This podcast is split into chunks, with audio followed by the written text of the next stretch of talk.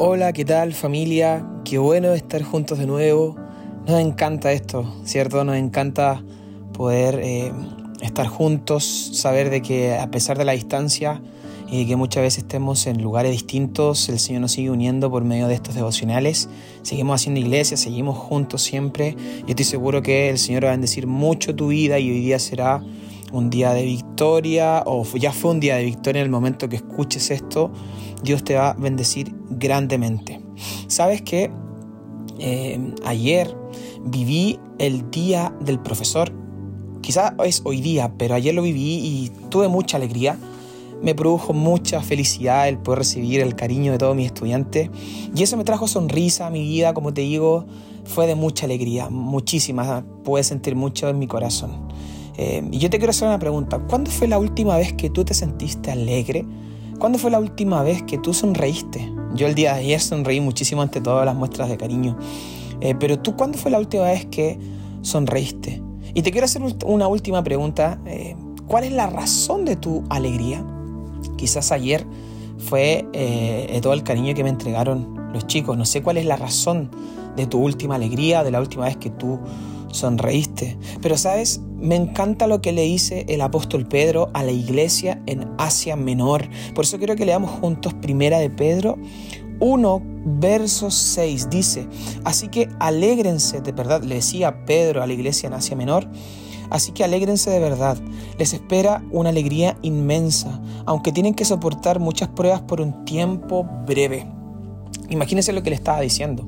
Tienen que estar alegres, le decía pero, pero igual, igual tienen que soportar pruebas. Si te queremos entender un poco el contexto de, de la iglesia en Asia Menor, estaba siendo perseguida producto del, del, cristianismo, una de las quizás de la iglesia más perseguida en el antiguo mundo, esta iglesia del Asia Menor, y Pedro le escribe esta carta animándolos a que estén alegres, aunque tenían que pasar pruebas producto de esa persecución por Cristo.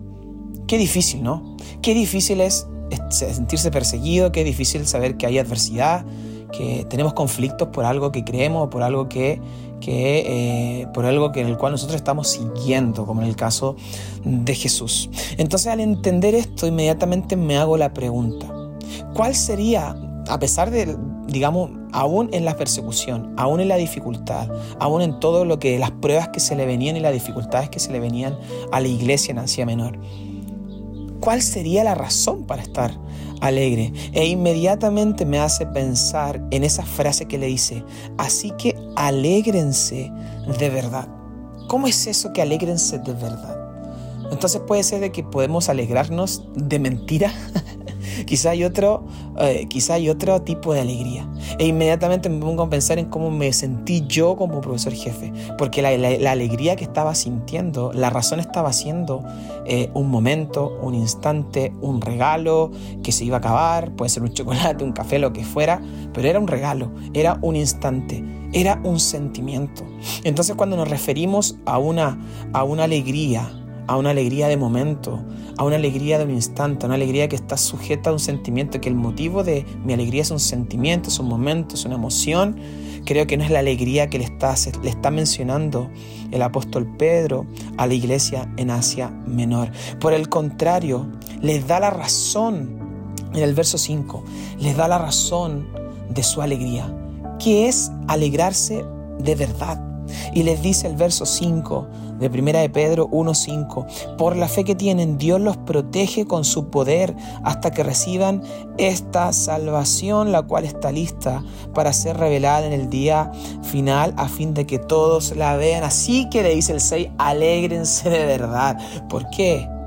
Porque Cristo había vencido en la cruz y les había salvado y con su sangre había pagado el precio por ello, a pesar de que estaban con pruebas, Jesucristo ya le había dado la victoria y esa salvación que les dio ahí en la cruz era lo que ellos creían y era el motivo y la razón de que ellos deben estar alegres hoy día, el motivo y la razón de nuestra alegría, de que hoy día sonriamos, de que hoy día veamos un nuevo día como esta oportunidad, no es solo una emoción y con esto no quiero que seas eh, una persona que está eh, refunfuñando, digamos, o que está enojada todo el día y que no, no, no, no quiero decirte esto, solamente que no sujetes a la razón de tu alegría un momento, un instante, una emoción, comienza a buscar algo eterno y en la salvación de Cristo, la salvación que Cristo nos da, nos da esa verdadera alegría. ¿Cómo puedo aplicar esto en mi vida sabiendo que Jesús entregó su vida eh, ahí en la cruz por mí, salvó mi vida, me dio la salvación y día puedo, ser, puedo tener una alegría de verdad y no sujeta a un momento y una emoción? Primero, para vivir alegres, eh, para vivir sonriendo en mi trabajo, para eh, vivir atendiendo a la gente que estoy atendiendo con una sonrisa y darle, un, quizá cambiarle el momento del día y que el motivo de esa alegría sea la salvación, del trato con la gente, de que aún en mi trabajo hay muchas personalidades que no me gustan, de que eh, siento que hay algún tipo de, de cagüín, de persecución, de pelambres en mi trabajo, de que en mi familia no me agradan tantas cosas. A pesar de todo ese tipo de situaciones, Cristo nos da el motivo de nuestra sonrisa y nuestra alegría. ¿Y cómo lo puedo aplicar? Primero es conociendo esa buena noticia de salvación, porque al conocerla, inmediatamente, al saber lo que te acabo de decir, inmediatamente provoca y produce una alegría eterna en nosotros. Lo segundo es que debemos relacionarnos con aquel que nos dio esta buena noticia.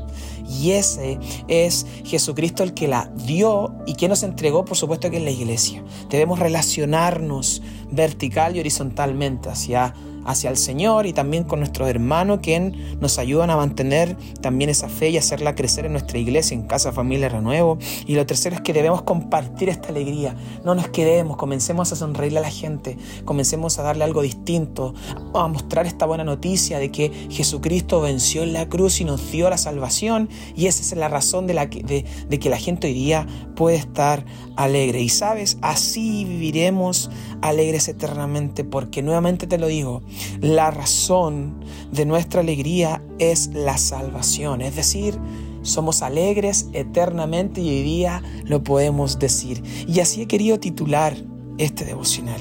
Alegres eternamente. Alégrate hoy día. Espero que te sigas alegrando a futuro porque la razón está en Jesús. Lo conocemos, nos relacionamos y también compartimos esto porque lo hemos recibido por gracia y de esa misma manera lo entregamos. Dios te bendiga y recuerda, seguimos juntos y te mando un gran abrazo.